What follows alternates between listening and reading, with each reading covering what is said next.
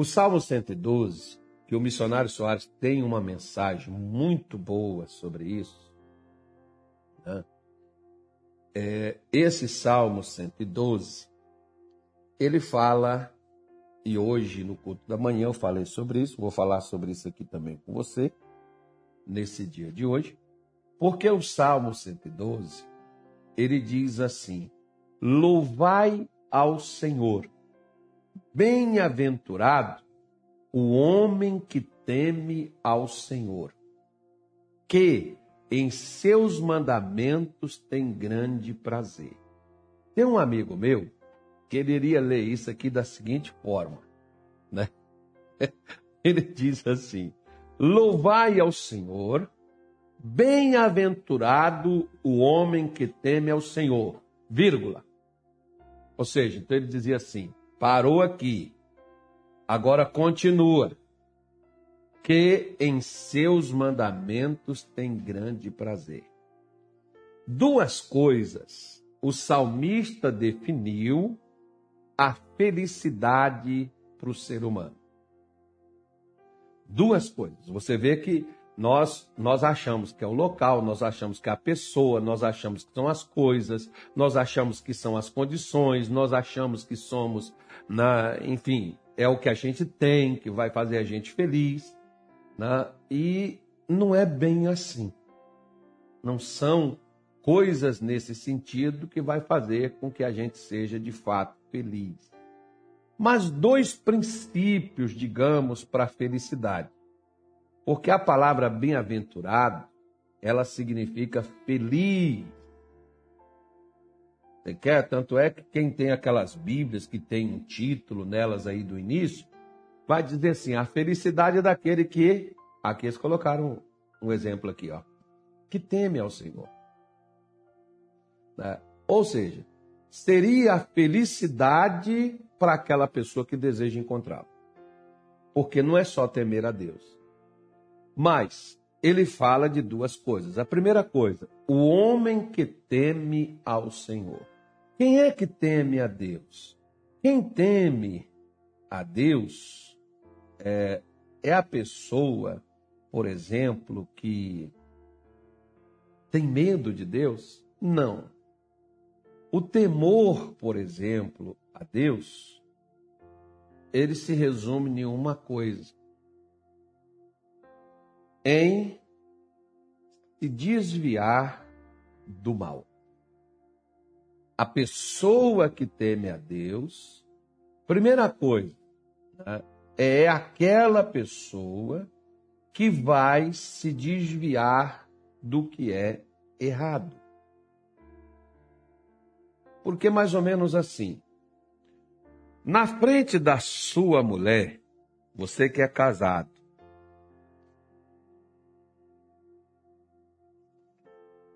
seu telefone, sua mulher tem acesso, que está a foto da minha netinha aqui. Seu telefone, sua mulher tem acesso? Não, pastor, eu não deixo ver porque o telefone é meu. Então, seu marido, por exemplo, tem acesso ao seu telefone? Se você não tem o que esconder, o meu, por exemplo, tem uma senha, todos os meus filhos sabem.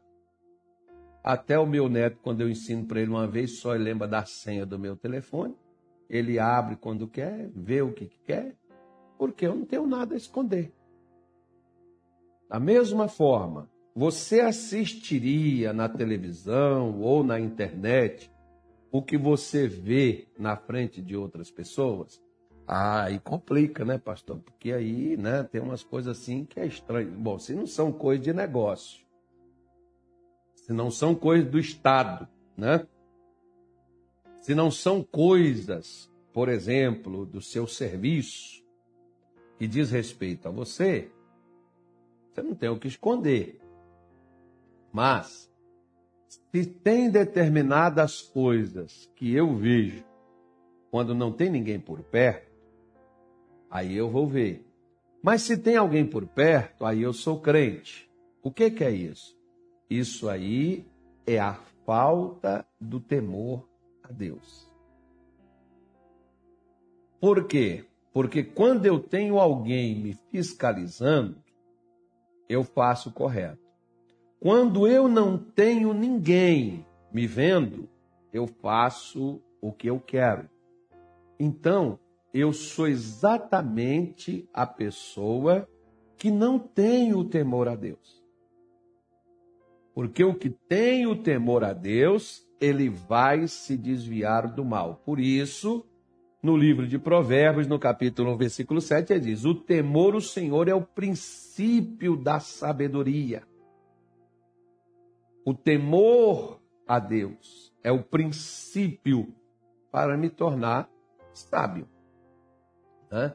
Então, o princípio do temor é justamente isso: é respeitar a presença de Deus onde eu estou.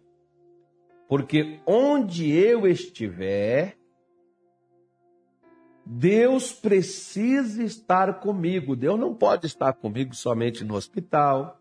Deus não pode estar comigo somente no momento que eu passo de adversidade. Deus não pode estar comigo somente na hora em que eu preciso de um escape, em que eu preciso de uma saída, em que eu preciso de uma solução. Deus não pode estar comigo somente nessa hora, não. Porque tem gente que eles pensam que Deus é descartável. Né? Por isso que nós ficamos assim. Um dia nós estamos bem, outro dia nós estamos mal. Num dia nós melhoramos, no outro dia nós pioramos, nós ficamos oscilando. Né? Um dia nós estaremos em cima, outro dia nós estaremos embaixo. Um dia em cima, outro dia embaixo. Um dia em cima, outro dia embaixo. E assim vai, né? A vida nessa coisa aí que não vai nem sai. Mas por quê? Porque ele diz: se você teme ao Senhor, esse vai ser o princípio para você se tornar uma pessoa feliz. Uma pessoa alegre uma pessoa destemida, uma pessoa, perdão, preparada, né? Por quê? Você já viu aquele ditado que diz que quem não deve não teme? Né? Se você não teme, por exemplo, se você não deve, por exemplo, a justiça, na hora que a justiça lhe chamar, você está o quê? Você está tranquilo. Por quê? Ah, mas bastou, mas e se falsificar? Bastou e se, e se for maldade, se for uma injustiça? Ora, se for, Deus desmancha ela também, Deus desfaz dela. Deus muda aquilo dali. Por que, que eu vou temer e vou fugir da justiça? Eu vou temer e vou fugir daquilo dali que eu tenho que enfrentar. Né? Porque o temor a Deus, ele já me faz por natureza, por iniciativa própria, não por uma obrigação, como por exemplo, muitas pessoas, elas dizem assim: "Ah, se eu for para a igreja, eu tenho que largar isso, eu tenho que largar aquilo, eu tenho que fazer não sei o que lá mais". Não, filho, você não tem que largar nada. Você não tem que ir para a igreja para largar coisa nenhuma, não. Você não tem que ter crente para deixar as coisas. Pelo contrário. Você, quando se torna crente, você passa a ter prazer no que antes você não tinha. Como, por exemplo, qual era o prazer de todos nós? O prazer, e pode ainda até ser, né? o prazer de todos nós, sem conhecermos a Jesus, era no pecado. Era na bebida, era no vício, né? era no falar, por que, que as pessoas gostam de falar mal umas das outras? Embora muitas dessas pessoas já se tornaram crentes. Por que, que gosta de um burburinho? Por que, que gosta de uma conversinha, de uma alfinetadazinha? Por que, que gosta de criticar os outros? Porque isso dá prazer. Falar mal dos outros, por incrível que pareça, dá até dinheiro. Você vê, por exemplo, os fofoqueiros na internet, os fofoqueiros, os canais de fofoca. Nossa, mas como eles têm acesso, como eles são assistidos, como eles são vistos. Né? Os canais, por exemplo, de críticas, né? as pessoas, os canais de, né, de safadezas, de lascívia, de imoralidade, como eles têm acesso. Por quê? Porque é algo que as pessoas gostam. Como eu disse para você, gosto não se discute. Gosto se sacia. Qual é o prazer, por exemplo, que muitas pessoas têm em ler a Bíblia? Às vezes nem crente tem. Qual é o prazer que muitas pessoas têm em fazer algo para Deus? A maioria não tem, nem crente. Porque por causa disso que a gente fica de birra com o pastor quando nos pede alguma coisa, né? do, do camarada quando chega conosco e fala com a gente, ainda que a pessoa tenha razão no que ela está falando, nós não gostamos. Nós nos levantamos, nos posicionamos contra. Por quê? Porque nós não temos prazer naquilo dali. O que eu não gosto, eu critico. O que eu não quero, eu não faço e nem recomendo. Uma vez, por exemplo, um... foi a primeira vez eu comprei um carro num camarada, uma vez, numa concessionária, no Rio de Janeiro, por incrível que pareça. Aí comprei um carro nele, passou uns três, quatro meses, ele me ligou. Oi, pastor, como é que o senhor está? Está tudo na paz? Está tudo bem? Pastor, passe aqui na minha empresa. Eu gostaria de ter uma palavrinha com o senhor, se o senhor tivesse um tempinho. Achei até que fosse um problema, né? Aí vem tomar um café aqui. Aí eu fui lá na empresa dele, passando lá, passei lá na empresa dele, entrei, aí me recebeu com todo, todo cuidado, carinho, e sentamos, ofereceu o café e eu só esperando ver o que queria me dizer, né? Como ele não me falava, ele disse para mim, falou, pastor, eu, eu disse para ele, amigo, o, qual foi? Você, o café eu já tomei e tal, estou precisando ir embora. Você tinha mais alguma coisa a falar comigo? Ele me diz assim: Ô pastor, esqueci de falar com o senhor. Estava até bom aqui a gente conversando e tal. É, eu esqueci só de perguntar ao senhor uma coisa. Está o carro que o senhor comprou aqui comigo. Está tudo certinho, deu tudo, tá tudo bem, não deu problema nenhum. Não, problema nenhum não. Os pneus, motor tal. Não, problema nenhum, tranquilo.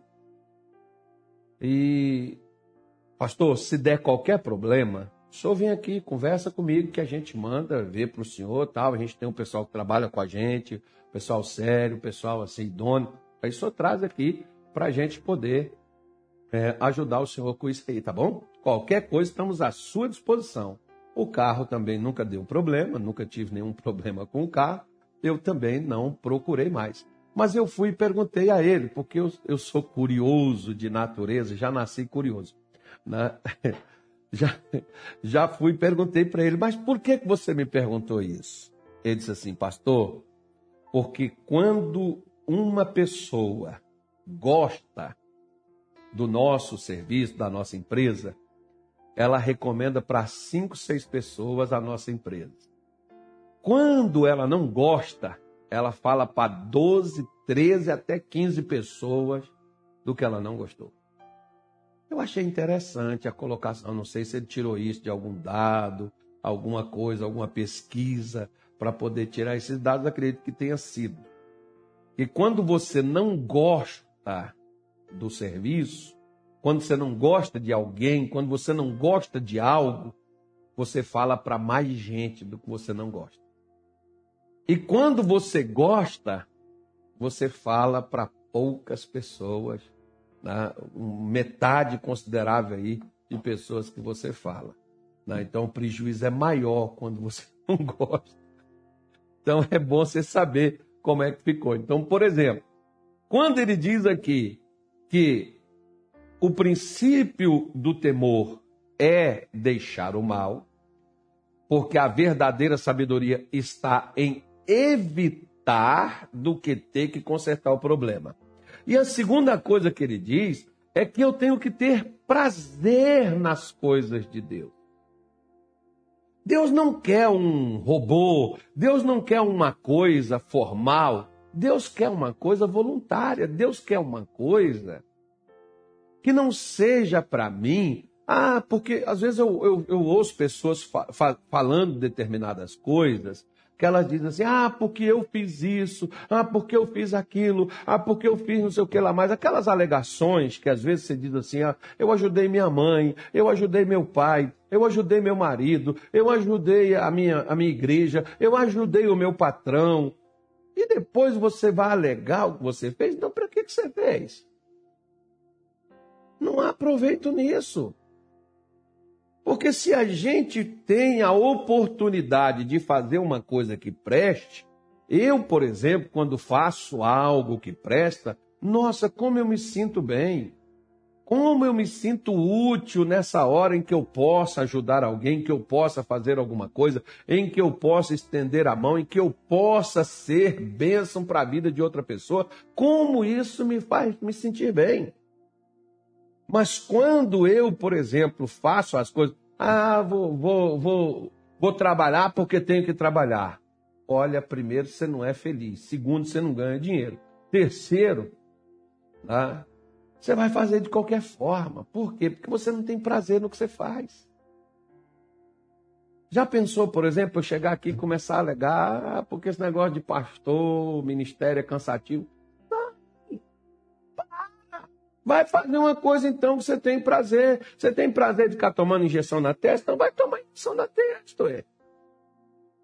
Você tem prazer de ficar dormindo o tempo todo, não fazer nada? Vai fazer isso então, que pelo menos você vai estar com prazer no que você está fazendo, né? Porque nas coisas de Deus, Deus não quer que eu largue, que eu faça e que eu seja aquela pessoa bitolada, porque está cheio de regra que você tem que fazer isso, você tem que fazer aquilo, não. Porque por isso tem pessoas que chegam comigo e elas dizem assim: "Ah, porque eu fiz isso, eu fiz aquilo, eu faço assim, eu faço assado, mas eu não estou vendo minha vida mudar em nada". Aí eu te faço a pergunta: você está fazendo só para sua vida mudar? Né? Tipo assim, eu, eu acredito mais ou menos que todo relacionamento e que vira um casamento começa com amizade. Agora você só vai ser amigo de quem você se interessa? Você devia ser amigo de todo mundo. Você devia ser amigo de moças, rapazes, você devia ser amigo de todo mundo. Não só aquilo que interessa a você. Ah, não, eu, essa, essa moça aqui, eu vou ser amigo dela, porque eu tenho os olhos assim que eu estou olhando para ela, eu estou piscando para ela, eu tô, mas não percebe, pastor. Ela não percebe que eu estou caidão por ela. Né? A moça, por exemplo, vai ser amiga do rapaz só porque ela está de olho nele, porque você é de outros. Amizade é igual, por exemplo, como veio um, um irmãozinho, pastor, eu estou orando pela fulana, eu posso orar por ela? Eu falei, você deve orar por todas, não é só por aquela. Ah, não, essa foi a brincadeira que eu fiz, mas a pergunta dele é essa: eu posso orar com essa pessoa para ver se a gente tem, pega aí alguma afinidade, né? Se dá liga? Ou seja, por que, que não ora então por todos, por todas as moças, né? E olha, Senhor, eu estou aqui orando pelas meninas lá da igreja que está solteira, que está no barco que nem eu. Jesus, se for uma daquelas, se não for, Senhor vai levar, se for, Senhor vai preparar. Não, mas eu só oro por aquela que eu estou interessado. Aí ela não me quer, né? Aí eu fico o quê? Prostrado, decepcionado, não vou mais nessa igreja que eu tenho que ficar olhando para aquela cara daquela onça lá, eu tenho que ficar olhando para aquele troço lá que me dá nojo, me dá raiva, porque eu fiquei gamado por aquele troço lá dois anos e aquele negócio não me quis eu. Aí eu não vou mais. Pois é, por isso que você se decepciona, por isso que você se machuca. Você alimenta coisas só para você. Né? Então, nas coisas, por exemplo, que nós fazemos para Deus, você tem prazer em ler a sua Bíblia? Você tem prazer em ler um bom livro, falando, ensinando sobre as coisas de Deus? Você tem prazer em vir à igreja? Porque Davi, por exemplo, ele disse assim: Eu à casa do Senhor ia juntamente com a multidão com alegria. Tanto que ele diz assim: Alegrei-me quando me disseram, vamos à casa do Senhor. Você tem prazer de vir na igreja? Ah, pastor, eu só vou quando eu estou precisando. Pois é, por isso que você vive precisando. E às vezes até o que você precisa você não tem. Você tem prazer de assistir a live? Ah, não, eu assisto só porque eu estou precisando da oração. Ora logo que eu quero sair. Pois é, você tem prazer? Você tem prazer de participar dos cultos, chegar, participar do louvor, participar da pregação, participar da oração. Você tem prazer de estar na casa de Deus? Porque tem gente que parece assim, que ele vem na igreja, ele vem com horário marcado, né? Se, ele já chega atrasado, mas se passar do horário de terminar o culto, ele já levanta e vai embora. Aí depois diz assim: Eu não sei por que, que Deus não me abençoa. Você tem prazer nas coisas de Deus? Porque para chegar no cinema não quer pegar o filme pela metade, não quer sair antes de ver o fim. Né? Esses dias, por exemplo, estava assistindo um filme. Se eu soubesse o final dele, eu não teria assistido, porque eu queria o final dele da minha forma. Mas o camarada que fez o filme botou outro final. Eu não concordaria com o final daquele. Aí a minha esposa estava lá vendo, por exemplo, ela comentou: ficar aqui assistir esse filme todo para ver esse final. Né? Porque o final não agradou a nós. Enfim, então, aquilo que eu faço para Deus, eu faço com alegria, eu faço com entusiasmo, eu faço com prazer, eu faço com disposição, ou as coisas que eu faço para Deus, eu só faço porque é recomendado. Eu preciso, eu tenho, eu necessito. Eu faço qual é o motivo? O que Deus quer que eu faça, Ele quer que eu faça de uma forma voluntária. Tanto é, por exemplo, quando você vê, quando Deus vai construir o tabernáculo no deserto, você tem Êxodo 25, Êxodo 35, você tem as mesmas quase que repetições das palavras, exceto pouquíssima diferença entre um texto e o outro. Deus mandou Moisés, Deus tinha o direito, Deus foi o libertador, o, o, que resgatou aquele povo, que investiu, que tirou eles de 430 anos de, de, de destruição, de escravidão, de sofrimento e dor. Deus tinha direito de chegar lá e falar assim: ó, eu quero o dízimo de tudo que vocês têm, eu quero uma oferta para construir o lugar onde eu vou aparecer e vou estar com vocês. Deus poderia fazer isso, não poderia? Poderia. Mas desde lá, Deus colocou assim: ó Moisés, diga ao meu povo, aquele cujo coração se mover voluntariamente, dele tomareis a minha oferta. Moisés, eu não quero que ninguém seja obrigado a ajudar. Eu quero que eles estejam dispostos. Você já viu aquela palavrinha que era utilizada quando as pessoas casavam, o, o, o, o pastor, o padre, né, o juiz de paz, ambos usavam essa expressão.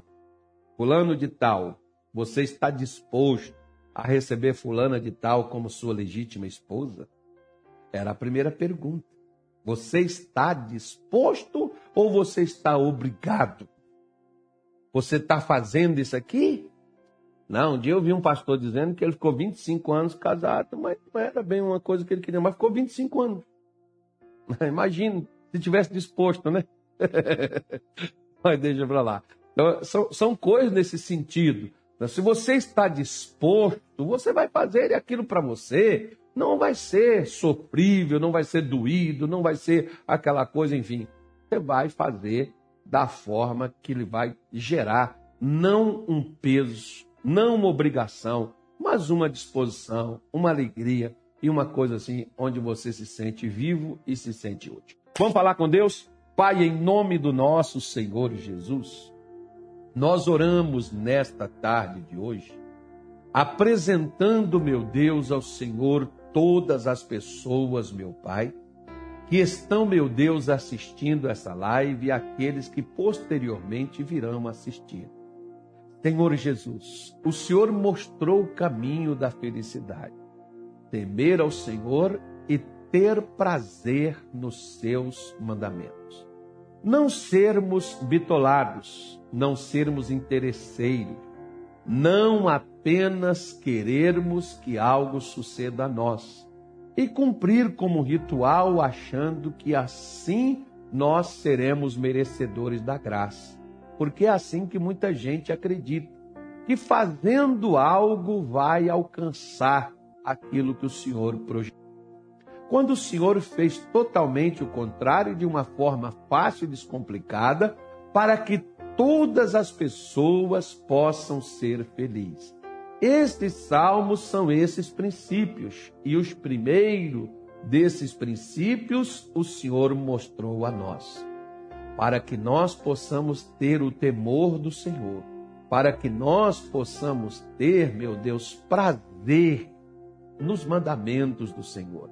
Não sermos obrigados a viver, a praticar, a fazer, mas estarmos dispostos a fazermos com alegria, com disposição, assim como falou Paulo à igreja de Romanos. Que todos nós, que todos eles deveriam estarem servindo a Deus de uma forma onde eles estivessem com disposição nos seus corações, que eles estivessem dispostos a viver daquela maneira com entusiasmo servindo a Deus. Não deve ser um peso para nós sermos crentes. Não deve ser um peso para nós fazermos um exercício espiritual. Ele deve ser um prazer, porque é isso que vai nos levar no caminho da bênção. Essa mesma bênção pela qual eu oro e peço ao Senhor que abençoe esta mulher, abençoe este homem, este rapaz, esta moça, abençoe esta família, abençoe este lar no dia de hoje. Cobre, meu Deus, esta pessoa e toda a sua casa. Eu não sei o que se passa nesta casa, mas eu sei o que pode passar a acontecer com ela. Proteja esta família, Senhor. Proteja este casal. Proteja estes filhos, ó Deus. Livra, Senhor de toda e qualquer artimanha, frustra os planos de Satanás, meu Deus, contra eles. Destrua, meu Deus, o levante do inferno contra esta causa. Abençoa, Senhor, e coloque a tua paz. Sara o que estiver enfermo. Guarda, meu Deus, o que estiver sendo atacado. Livra, proteja, que mal nenhum venha suceder e que praga alguma se chegou, tem que sair, e se não chegou, não chegará mais. Protege, dá ordem aos seus anjos para guardar este homem, esta mulher e todos da sua casa. Que a tua bênção esteja sobre eles, no nome de Jesus. Amém e graças a Deus.